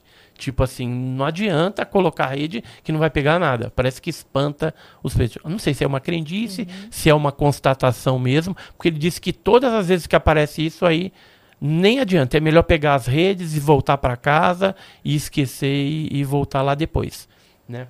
E, e- e- Você já ouviu falar de casos de alie- alienígenas de cura? sim, De São- relatos desse são- tipo? são raros, né? A maioria dos que tem são esses agressivos que fica a marca, tal. Lembra que eu falei do Antônio Nelson Tasca? Sim. Ele voltou com essas queimaduras nas costas. Nossa. E o Antônio Nelson Tasca é esse aí de baixo, né? Que disse que ele tinha mente cósmica, né? Olha, ficou e marca casos mesmo. de cura é, existem assim. um compasso de ponta cabeça. Lembra. Só que ele, ele não sentia dor, né? Quando ele chegou no médico, né, pra tratar isso, o médico pegava a capinça. Você tá sentindo dor? Não, não. E ficou com a marca assim durante muitos anos, né? Até ele falecer. E aí, é, como ele teve esse contato com essa mulher aí, né? Que não sabe de onde que é. Ele, de vez em quando, isso ele confidenciou pra gente, que ele ia no mesmo local, no intuito de tentar ter um contato de novo, como se ela fosse aparecer de novo, mas nunca apareceu. Uhum. Então ele passou depois a vida dele toda. E alguma coisa procurando. que ela disse na mensagem aconteceu? Sim. E algumas ainda estão para acontecer. Nossa. Que a gente ele, não- ele já é falecido, né? ele já é falecido. Olha, é, dos insetoides, lembra que eu falei? Sim. Geralmente eles colocam. Ó, então isso, isso aqui né? são pessoas, né, que, que relataram alguns casos aí bem bizarros é, envolvendo esses insetoides. Embora o mais comum são os greys, né? Uhum. Que é essa galerinha aqui, quer ver? Deixa eu ver se eu acho. Que é o, o, o grey, aquele cabeçudo, né? Sim. de olho preto, tipo cinzento, né? Que geralmente faz o- os implantes E as abduções, né? e as abduções. Eu te perguntei do- dos alienígenas de cura Isso, porque de cura, vamos, vamos a falar. Isabeli Fontana, sabe, a modelo Uhum. brasileira que é internacional, ela veio aqui e relatou pra gente que ela acredita muito, porque ela frequenta como se fosse um lugar de retiro espiritual em meio à natureza, em grupo, e aí quando tem uma pessoa muito doente, eles recebem eles fazem, né, uma, uma roda de cura e ela diz receber um, um alienígena de cura que faz ali um, todo um trabalho para que a pessoa se cure e já teve relato de pessoa que se curou. Então, o, o que eu conheço, assim, alguns casos são poucos dentro da casuística. A maioria é agressivo, mas tem caso é, benéfico, vamos dizer assim, que a pessoa acabou sendo curada. Tem, por exemplo, um policial que ele tinha machucado a mão, que ele estava na viatura assim, aí o objeto eh, se aproximou, ele ficou exposto a, a aquela luz, né, do, do objeto, o cone de luz do objeto, e quando ele tirou a bandagem não tinha nada, estava cicatrizado, totalmente sarado. Tem um caso de uma menininha no, no, em Sumaré, eh, interior de São Paulo, que ela usava aqueles óculos fundo de garrafa. E, assim, num estado bem De um grave grau mesmo, de um grau muito alto. E tem os exames, tudo. Acho que é André o nome dela, se não me falha a memória. Foi um caso pesquisado pelos irmãos Mondini do CEPEX há muitos anos atrás. E ela era pequenininha ainda quando teve contato com esses seres. Depois do contato, é, a mãe achou estranho porque ela, ela não pegou o óculos. Ela falou, mas, mas você não tá pegando o óculos? Falou, ah, eu tô enxergando normal, mãe. E aí levou pro, pro oculista, né, pro oftalmologista, para fazer um novo exame. Fez o exame e a vista totalmente curada. Então alguma coisa eles fizeram ali. Tem um, um, o Paulo Jordano, que é um pesquisador aqui de São Paulo, há muitos anos atrás também ele me contou alguns casos de pessoas que foram curadas, né, que entravam essas entidades. Mas são assim coisas que é, aconteceu, aconteceu. Tem as pessoas que relatam isso, mas não foi pesquisado cientificamente. Sim. No caso dessa menina, a gente tem os laudos, Sim. o antes e o depois. Uhum. Então é algo que dá para você até comprovar. Mas tem pessoa que já foi curada, por exemplo, de câncer, né, que tinha câncer e depois do contato é, não tem mais, pessoas que foram curadas da vista, mas tem o contrário. É, pessoas que tiveram contato, não tinha nada na vista e depois piorou. Uhum. Que é o meu caso, que eu, que eu acho né, que pode ter acontecido. Qual foi o seu contato mais próximo? Ah, teve vários, né? Foram vários ao longo dessas décadas aí desde avistamento, né, e ficar exposto àquela luz, até você ver algumas coisas que provavelmente são esses tripulantes dos objetos voadores não identificados, né, seres, tal. É, teve um lance até assim curioso, esse foi bem engraçado. Eu fui para para sul do Maranhão fazer um trabalho pelo Banco do Brasil na região que era mais perigosa ali, o sul do Maranhão me colocaram lá. Fui para São Luís primeiro, aí separaram os analistas, cada um ia para um lado fazer um trabalho lá para o banco, que era analisar a praça, né, a cidade, ver a periculosidade e depois você tinha que sugerir, fecha aquela agência do Banco do Brasil ou não. Então é o trabalho complicado, né? Porque você está mexendo com o quê? Com é, empregos de pessoas, com famílias, né? Que você determina que aqui tem que fechar porque a periculosidade é muito grande. E aí o que aconteceu? Quando eu estava indo para Loreto, cidade de Loreto, no Maranhão, a gente pegou aqueles pau de arara, né? Então é, é tipo um, um, umas aeroílis assim antiga, é, aberto. Você coloca uma madeira de um lado do outro e vai todo mundo sentado ali naquelas estradas de terra né? E até chegar no, no, no local lá. Chegando no, nessa cidade de Loreto, tinha apenas uma hospedaria que bem assim carente, carente assim pelo padrão que a gente conhece. Mas como eu estava lá para me infiltrar e ver a periculosidade e tudo mais, então eu já estava até meio caracterizado. Já vinha de algumas outras cidades, estava com a barba para fazer, já, né, roupa de couro, né, aquelas papetes no pé, então bem, bem, ah, já tinha pegado sotaque também do, do pessoal lá do Maranhão e, e vamos que vamos. E pesquisava OVNI também pra dar uma de doido assim, né? Aí o pessoal não ficava olhando muito o que eu tava fazendo. Aí quando eu chegava no, no, no Banco do Brasil lá, eu mostrava o crachá e aí uhum. explicava. Falou, ó, tô fazendo esse trabalho, assim, se qualquer dúvida, duplo. liga pra superintendência lá em São Luís, aí você vai entender o que eu tô fazendo. Mas eu vinha, ia bem é, camuflado mesmo. E aí em Loreto, quando a gente tava indo para chegar em Loreto por essa estrada, do lado esquerdo apareceu um objeto, isso de dia, da, tardinha, assim, né? Um objeto passando pelaqueles pés de açaí, tem um charco, e o negócio foi acompanhando a gente, assim. E nisso que eu vi, todo mundo viu, todo mundo olhando aquilo, que que é isso, que que é isso? Parecia um diamante azul. Aí andamos mais um pouco o carro, aquele negócio acompanhando, aí o negócio ficou para trás, o carro foi e sei. E fiquei com aquilo na cabeça, mas pode ser que eu tenha sido influenciado ou não. Aí o que, que aconteceu? Eu, de noite, já nessa pousada, para dormir, dormi em rede. É, aí eu lembro que eu vi alguma coisa, um ser magrinho tal. Eu sempre vi desses grey, né? Esses cabeçudo com olho preto. De outro tipo eu nunca, nunca vi nada. Era, ma era mais esse tipo que eu cheguei a, a ver. E aí, é, nesse momento que eu tava sonhando ou vendo, não sei, não, não posso te falar com 100% de certeza que foi algo físico, porque eu não tenho prova disso. Mas aí eu escutei um grito que era no quarto do lado, um cara falando: "O bicho tá me pegando, o bicho tá me pegando". E aí todo mundo levantou, né, para ver o que estava acontecendo. É, os quartos eles são abertos por conta do calor, né, os, toda aquela parte aberta em cima. E aí era um morcego que estava chupando o pé do cara, né? Nossa. E aí depois para mim dormir, peguei toalha, enrolei nos pés, entendeu? E foi, foi difícil, eu não consegui dormir mais não, com medo daquele negócio vir. Mas esse foi um dos lances que eu vi o, é, uma dessas criaturas. Mas eu posso ter sonhado, influenciado é, por aquele avistamento, que aí aquele foi físico mesmo, Tava que todo mundo viu. né? Talvez. Então, mas assim, eu tô, tô tentando analisar, né? Até os meus próprios. Mas teve um, um outro que eu estava em Formosa, em Goiás, fazendo um trabalho no, em, em Brasília, Uhum. é, para o Banco do Brasil. Era a implantação da central de atendimento do Banco do Brasil. Trabalhei vários, uns dois anos, pelo menos, lá.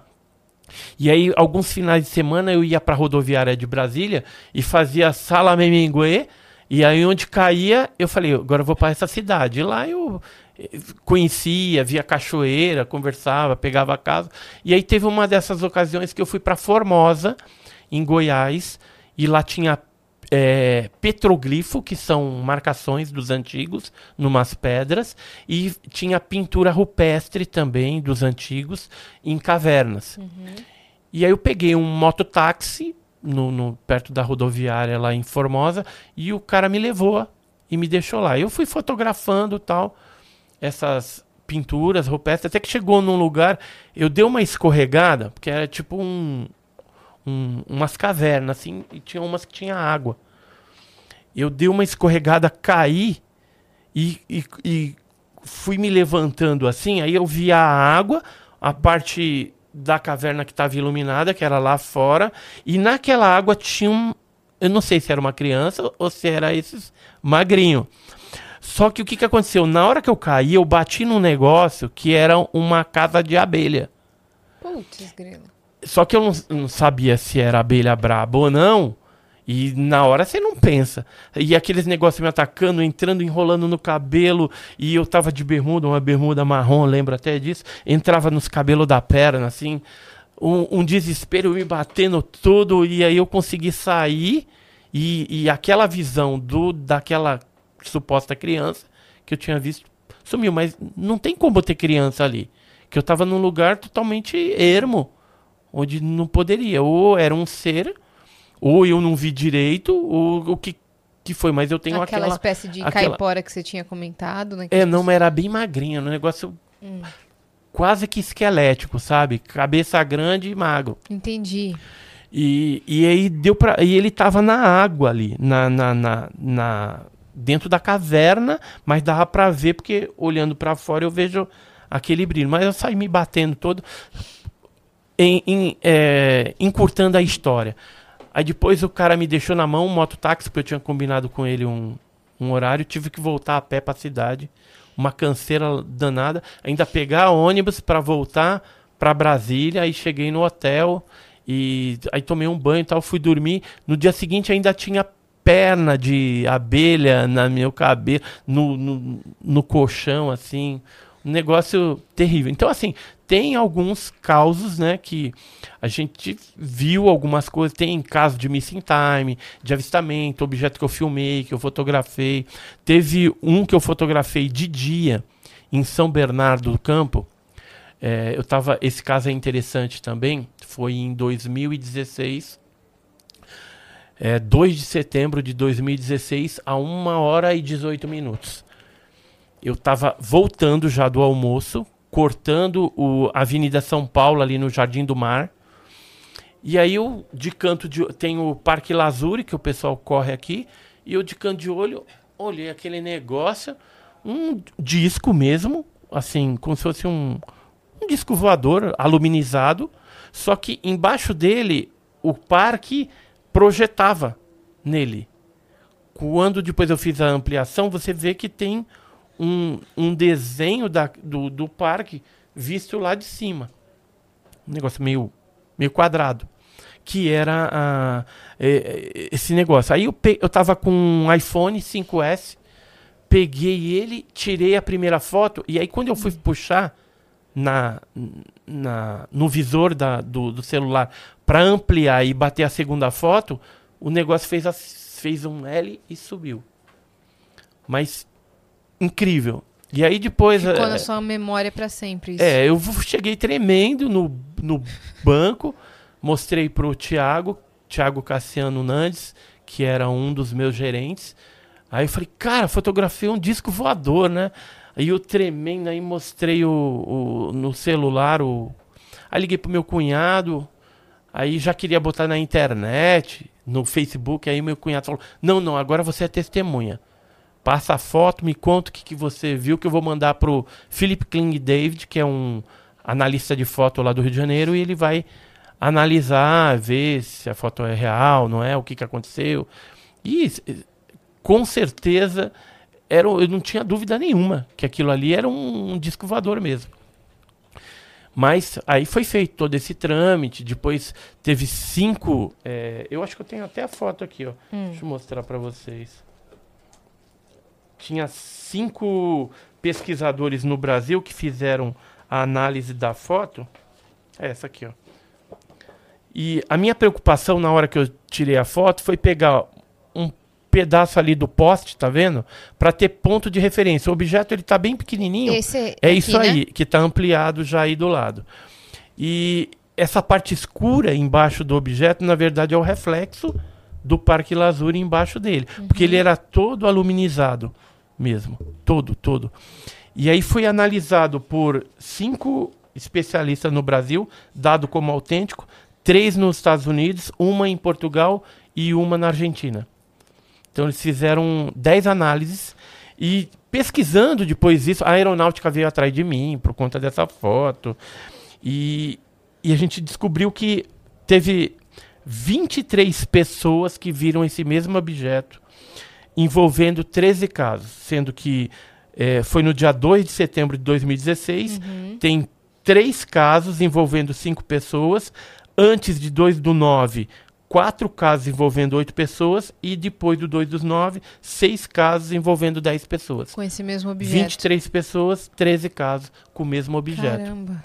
Então foi um negócio muito louco. E depois, dois anos depois, eu consegui tirar essa foto também na Ilha de Páscoa, de dia também, que lembra muito aquele objeto, né? Não, parece Com, realmente. com, com uma exceção que ele parece que tem alguma coisa Você que meio afundado. Eu que fiz. Que é meio afundado. E a minha esposa, ela viu também. Isso daí, esse Esse negócio é bem estranho. esse negócio corria, entrava para dentro da nuvem, tudo. Nessa época, é, depois que a gente voltou para o Brasil, um feijão. eu entrei em contato com o Cefa. Cefa era um órgão da Força Aérea chilena, né? Porque a- a Ilha de Páscoa ela faz parte é, do Chile. E aí eu falei com um, um coronel lá que tinha visto isso, tudo aí falou: ó, relata e manda a foto. Peguei e mandei. Passou um tempo, ele não me respondia. Aí eu perguntei pra ele, falei: "Ei, vocês analisaram?" É. Aí ele falou: "Ó, o que você fotografou é um balão meteorológico." Aí eu não satisfeito, porque isso aí não era balão, né, Margarete? Isso não era um balão meteorológico, o negócio corria, entrava na nuvem. Bom, Aí, o que, que eu fiz? Entrei em contato com o aeroporto de Mataveri, que é na Ilha de Paz, só tem um aeroporto, e pedi para eles me informarem é, caso eles soltavam um balão, provavelmente sim, que horas que foi solto o balão. E se teve algum problema. Porque depois de eu tanto insistir, o cara ele falou: "Ah, o que você fotografou é um balão meteorológico murcho. Aí, beleza. Aí passou um tempo, o aeroporto de Mataveri me respondeu. Falou: olha, nós soltamos o balão, era às 18h30. Só que a foto foi às 17 e pouco, foi antes de soltar. Então não, então não era balão. Aí eu falei assim: tem como você me mandar foto do balão é, no ar, o modelo do balão e ele murcho? Aí os caras me mandaram, os chilenos. Aí quando eles mandaram, o, o balão deles é branco, não é cinza. Não é assim. E, e, e, assim, quando tá no ar, ele tem um, um fio com uma caixinha embaixo, que tem os equipamentos. É um negócio totalmente diferente. Uhum. Aí que eu fiz? Entrei em contato com o CEFA, com a Força Aérea Chilena de novo, e mandei tudo isso. Falei assim, ó. E aí? Aí o cara não me respondeu mais. E até hoje Não, não tem resposta não tenho isso. resposta oficial a respeito disso. Vamos Mas eles perguntas? tentaram. Que nós- A galera tá mandando coisa aqui pra saber de você. É. Opa, legal, vamos responder. Ó, isso aqui é pra vocês, tá? É a Ah. nossa revista OVNI Pesquisa. Muito obrigada, Edson. A gente, a gente já tá no número 18, essa aí é a mais nova, saiu do, da gráfica agora. Inclusive, vai ter um evento, né? Isso. A gente, é, em janeiro, no dia 20 de janeiro de 2024, no estúdio é, Lilman, ali na, perto do aeroporto de Congonhas, a gente vai estar realizando o primeiro evento do canal Enigmas e Mistérios, que é o canal que eu apresento, né? E lá vão estar presentes pessoas que participaram das investigações do caso Vardinha. E eu vou estar lançando o meu livro sobre Varginha lá também. Eu estou escrevendo nesse momento. Quando não estou em podcast, eu estou escrevendo o livro, né?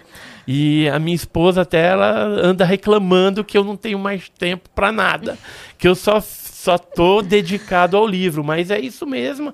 É, até dezembro, quando a gente vai mandar o livro para a gráfica, eu tô nessa correria, né? Fechando um monte de ponta, mas o livro vai ficar muito legal. Vai Com ser para marcar é, é, marcar um momento histórico da ufologia do caso Varginha. Então vai ter esse evento, o lançamento do livro. E pro livro, o que, que eu fiz? Fiz uma vaquinha também.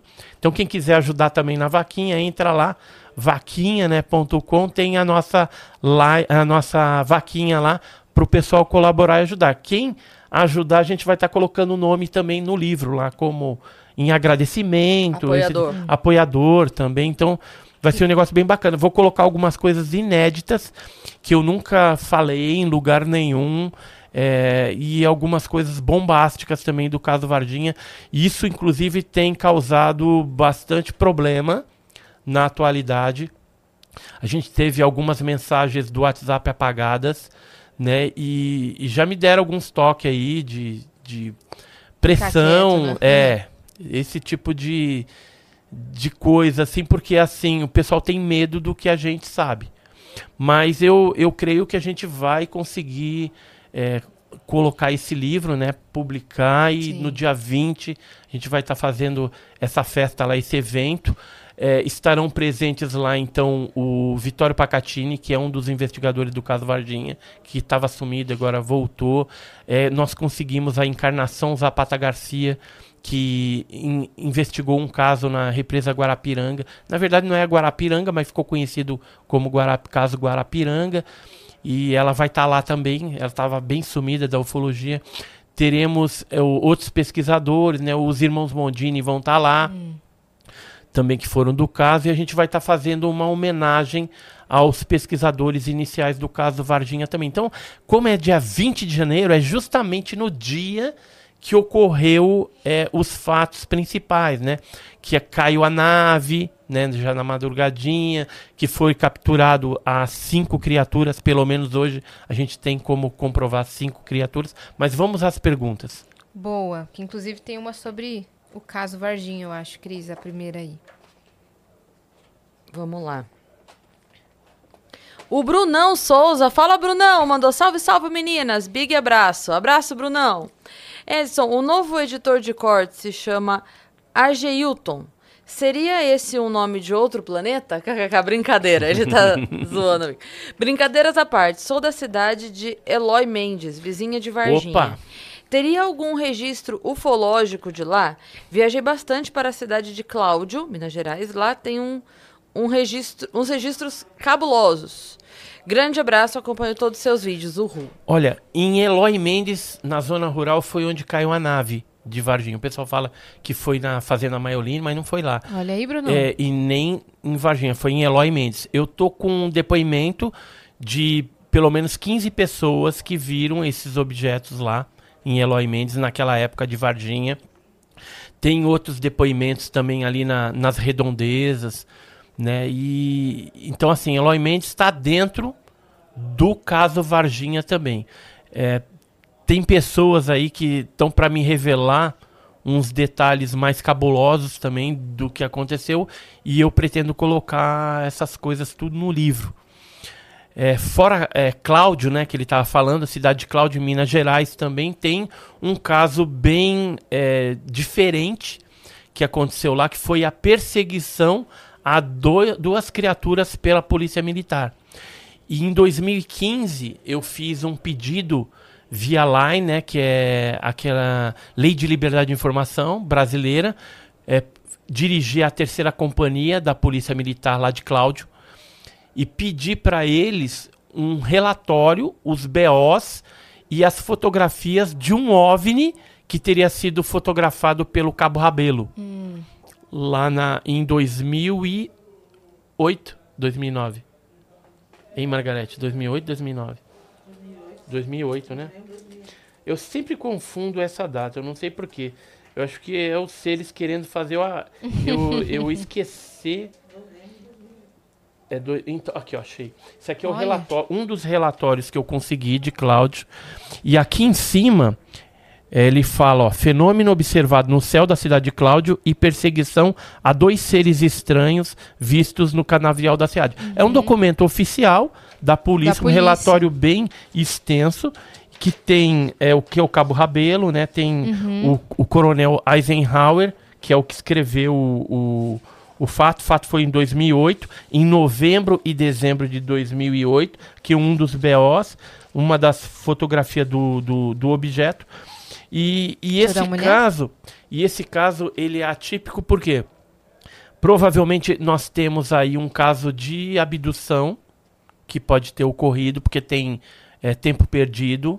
Os militares acreditam que tinha passado mais de duas horas ou três horas. É, aliás, eles acreditam que tinham passado 40 minutos, mas quando eles foram verificar e chegar na delegacia já tinha passado quase três horas, Entendi. duas horas e pouco. Então existe um, um, lapso temporal de umas duas horas que eles não sabem o que aconteceram. E pela descrição do relatório tem muitos detalhes aí que é, psicologicamente eles ficaram abalados, não tiveram nenhuma reação para agir taticamente, ou seja, não conseguiam pegar revólver para uhum. atirar. Eles ficaram muito confusos. Um dos sargentos tentou fotografar esses seres, não aparecia na câmera. Num determinado momento, esses seres se dirigiram por uma espécie de uma lagoa que impediu que eles avançassem mais com as viaturas. E aí, depois, quando eles foram no dia seguinte, não havia essa lagoa. Ou seja, foi alguma coisa que provavelmente os seres colocaram na cabeça deles que ali havia uma lagoa, mas não existia. Essa não lagoa, tinha lagoa não tinha. Tá tudo descrito isso aqui. Houve problema na parte é, funcional das viaturas. Ele cita tudo isso aqui. É, teve alguns civis que viram os seres também. Ó, quer ver um, um, uma das partes bem interessantes? Vou pegar aqui, ó. Ó, eles falam que isso que eles viram parecia colocar ou retirar algo da terra como se fossem cientistas, pareciam controlar o que pensávamos, deixar o nosso corpo cansado e sem poder de pensar estrategicamente e taticamente. Uhum. O sentimento é que ficamos em uma situação de não definir o que é realidade, o que é sonho e o que é pesadelo. Todos sentiram e viram a mesma coisa. Após essa experiência, todos nós estávamos com dor de cabeça, ansiedade e não conseguimos parar de pensar e comentar o que vimos. A vontade de beber água, destacou, e o que parecia 40 minutos, na realidade foram duas ou três horas. Mesmo sem querer, as coisas vinham à mente, perturba bastante. Aí ele vai falando aqui, né, dando mais detalhes. É incrível esse relatório e na verdade foi uma sorte que eu que eu tive de conseguir algo desse tipo, porque não tem na ufologia brasileira nenhum documento oficial que fale a respeito de perseguição a seres. Isso é algo oficial. Uhum. Que nem Varginha, você tem documentos assim, porque foi tudo classificado como ultra secreto e hoje a gente não tem acesso. Mas no caso Cláudio, a gente tem a documentação oficial e Por que, que foi uma sorte? Porque eu, eu sabia que o Cabo Rabelo tinha fotografado a nave, o objeto voador não identificado. Mas até então ninguém sabia de seres. Como eu pedi o relatório todo, quem mandou da Polícia Militar não se ateve. é, pensava que, sei lá, manda, tá pedindo, manda, né? É, e aí eu fui ler o negócio de cera. Eu falei, ué, mas isso daí eu não sabia que tinha na história É histórico. esse daí. negócio incrível de uma perseguição a seres que estavam pela polícia de Cláudio. É. E aí eh, tava o, o Eisenhower, tava o sargento Valdir, Uhum. tava o sargento William, tem umas outras coisas que tava o Cabo Rabelo, o, o outro soldado Balbino, um monte de gente lá envolvida, fora os civis. Boa Né? pergunta, E, te- e teve blackout ainda na cidade. Um monte de gente vendo Nessa as mesma naves noite? Na mesma noite e isso durou dois meses. Começou em novembro e foi até dezembro. Foram dois meses de intensas aparições naquela região, Olha de aí, seres e de naves. Ó, tem outra pergunta aqui. O Tiago, o pai do Gabriel, mandou. Há 30 anos, acompanha acampando com a família, vimos no alto do morro um OVNI às 6 da manhã em Maricá, Rio de Janeiro. Da nossa visão, parecia um pires, que quando alinhou no horizonte iluminou todas as nuvens em volta e sumiu rapidamente. Foi uma experiência incrível. Edson, podemos dizer que o mundo extraterrestre e a espiritualidade caminham juntos? Pois o que o estudo fala é que a tecnologia dos espíritos são incríveis. Olha, eu, eu acredito que uma coisa é uma coisa, outra coisa é outra coisa. Né? É, o fenômeno dos OVNIs, ele pode estar atrelado a uma tecnologia, a uma s- paraciência diferenciada do fenômeno é, parapsicológico, de espírito, de assombração. Embora em alguns momentos você pode ter seres que se manifestam dentro de uma conjuntura ou de um caso ufológico, mas que tem uma, uma aparência de fantasma ou energético que poderia ser associado a algum fenômeno parapsicológico ou espiritualidade. Entendi. Por exemplo, eu, eu- eu tenho acho que fotos aqui de, de seres é, nessa configuração é, que é bem é, como é de seres é interessante a gente ver. Então lembra aqui, ó, isso aqui é no Japão. Então você vê que os seres eles são mais energéticos, né? Uhum. E aí poderia ser é, confundido com um fantasma. Esse aqui então, dá uma olhada nisso. E aí você tem a nave, você tem os seres, né? Um- Uma coisa interessante dentro da, da ufologia, e quando a gente vai para folclore é, mineiro, por exemplo, Essas fotos É. não têm alteração. não.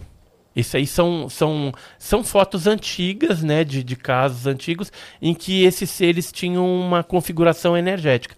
Hoje, muitos casos que a gente tem coletado falam de seres que parecem hologramas. Então a pessoa te- é, vê a- o ser tridimensionalmente, parece que é físico, mas quando ele vai passar a mão, ele não pega em nada.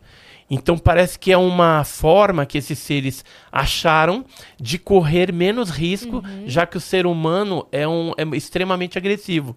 A gente tem casos na ufologia de é, pessoas que deram um tiro, que acertaram o tiro na cabeça do ET, o ET caiu, provavelmente morreu, né? Provavelmente porque a gente não sabe É. o desdobramento. A gente sabe que os outros seres pegaram ele e arrastaram para dentro da nave. E teve a represália também. A nave pegou, mandou um raio no peito do, do, do capataz da fazenda. Isso aconteceu em Crixás, em 1967, no, no interior de Goiás. E aí depois essa pessoa começou a passar mal, né? A esposa viu os seres ainda carregando o ser que ele tinha atingido com a espingarda para dentro da nave. A nave decolou, foi embora. E aí depois ela reanimou o marido, o Inácio, levou pra casa, né? Ele meio cambaleante, ficou lá na, na cama e chegou o patrão. O patrão achou melhor levar ele para Goiânia, que tinha mais é, condição de Hospital. cuidar, né? E lá foi constatado que ele estava com uma leuce- leucemia e que não duraria seis dias.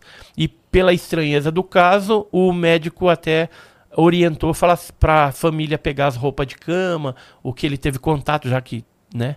Tinha acontecido um negócio totalmente estranho, queimasse tudo para não deixar vestígio nenhum. E aconteceu dessa forma. Ele acabou falecendo de leucemia e, e, e- isso aconteceu, essa represália, né? É, só para a gente ter uma ideia, o caso de Crixás, ele estava voltando da casa de uma família, de, um, de parentes, amigos, e viu um, um objeto, um avião. Ele pensava que era um avião sem asa, redondo, bloqueando a, a, a estrada da fazenda, né? Aí ele achou estranho aquilo. Chegando mais perto, ele viu três crianças pequenininha, carequinha.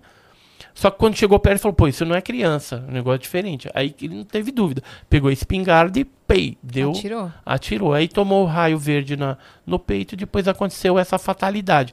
Então, é, essa agressividade da parte do ser humano, esse é um caso só que eu estou contando, mas tem vários.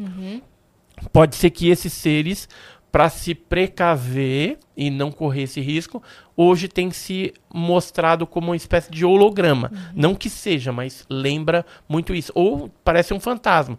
Então, nesse aspecto, a gente consegue cruzar a espiritualidade, muitas vezes, com a ufologia. Mas, como eu falei no início, uma coisa é uma coisa, outra coisa é outra coisa. Com certeza. É, e eles querem nos estudar e não deixam a gente estudar eles, pô.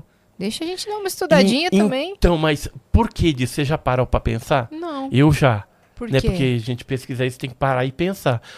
Eu acredito assim que eles são os únicos beneficiados nessas abduções, nessas coisas que eles estão fazendo. Por que, que eles não falam por ser humano é, que estão fazendo determinado tipo de coisa para tal coisa? Porque a partir do momento que o ser humano souber a real, o verdadeiro é, objetivo deles, talvez nós consigamos interromper o processo. E aí os maiores prejudicados seriam eles. Entendi. Então por isso que eles não comunicaram até hoje. E isso vem se processando desde que o mundo é mundo.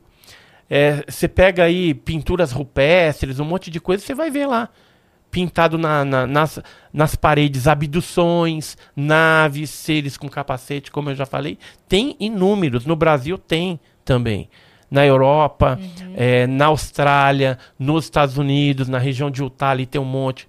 Lá na, em Perth, na Austrália, tem a Vondina lá, que é a deusa da Via Láctea. E tem um monte de coisa assim é, curiosa que demonstra que eles estão atuando já há muito tempo. Edson, muito obrigada por você ter vindo e compartilhar essa sua história, todas essas informações que você trouxe. Obrigada de verdade, tá? Pela participação. Uhum. Eu que agradeço a oportunidade, né? Espero que tenha agregado bastante Com aí os certeza. conhecimentos.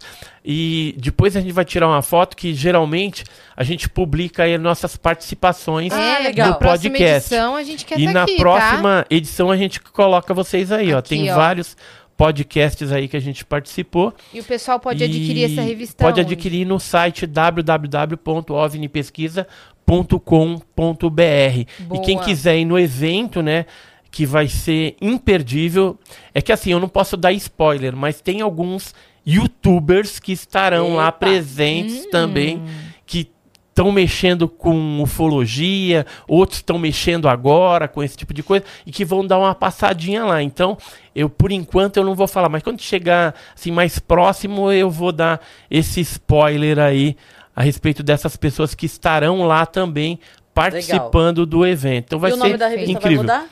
Não. Mesmo OVNI que não chame mais OVNI? Ah, porque aqui no Brasil popularizou É, o OVNI. é. A gente nem coloca UFO porque é um termo bem americanizado. E eu tenho tanta raiva dos Estados Unidos, não da, da- do país Estados Unidos, mas do que eles fazem é, nessa questão do OVNI com o Brasil. Ou seja, a gente acaba passando tudo de mão beijada para eles. Seja os fragmentos, sejam as naves que caem aqui, como aconteceu em Varginha, e os corpos não humanos também acabam indo E não tudo tem para lá acesso às informações. e a gente não tem acesso às informações. Agora, imagina se a gente tivesse no Brasil cientistas focados na engenharia reversa, pegasse esse material que acontece, porque o Brasil tem muitos casos, muitas coisas que acontecem vez É um ou outra aqui, muito grande, né? e a gente teria é, capacidade de desenvolver uma tecnologia que colocaria o Brasil como uma nação de primeiro mundo, pelo menos na parte tecnológica. Quem sabe um dia. Verdade. Quem sabe um dia a gente vai chegar a esse ponto aí. É, vamos ver, né, se os governos aí, os próximos presidentes, ou mesmo esse que está aí, de repente acorda para esse tipo de coisa e se desvincule é, desses acordos aí norte-americanos que só nos causam é, é, é, assim um, um, um, um despreparo maior na parte tecnológica, né? Bom, não esqueçam também de Então- acompanhar o Enigmas e Mistérios Isso. também, né? Que é o canal do Edson. Você E- faz live, você faz conteúdo. Isso, live, vídeo, a gente coloca três vídeos lá por semana. E vocês aí também que me acompanham também, não deixem de se inscrever aqui no Vênus Podcast, né? A Vai lá, se não é inscrito, se inscreve, porque tem tudo a ver. Vênus. Com Eu certeza. posso, assim, para terminar, Claro. Vênus Ah, é a história da a venusiana. história da venusiana. É, na verdade, é, os maias, que é uma civilização pré-incaica, eles contam lá atrás que existia uma deusa que era Orejana, que era um- uma deusa com uma orelha grande. E, curiosamente, os maias, eles têm tanto um calendário é, terrestre, com 365 dias, como tem o calendário de Vênus. Então isso não é muito curioso para uma civilização primitiva, né, pré-incaica, né, uma civilização é, pré-colombiana, aliás. Com certeza. Então assim, os maias também eles têm algumas estátuas, algumas coisas que lembram muito os deuses, né, com capacetes, né. E, mas eu vou deixar essa história para a gente de repente falar né, da, desses vestígios arqueológicos pré-colombianos numa outra participação No próximo que a gente episódio. que a gente pode combinar aí mais para frente de eu estar voltando Com e a gente certeza. continua essa conversa gostosa que a gente teve hoje aqui. Boa. Perfeito. Ótimo. Obrigada, tá bom? E você que ficou até aqui também se inscreve aí no canal do Vênus e nos siga também em todas as redes sociais, arroba Vênus Podcast. E segue a gente também nas nossas redes pessoais sensuais. Arroba Cris Paiva com dois S e As e Assine. Segue a gente lá. Até mais. Beijo.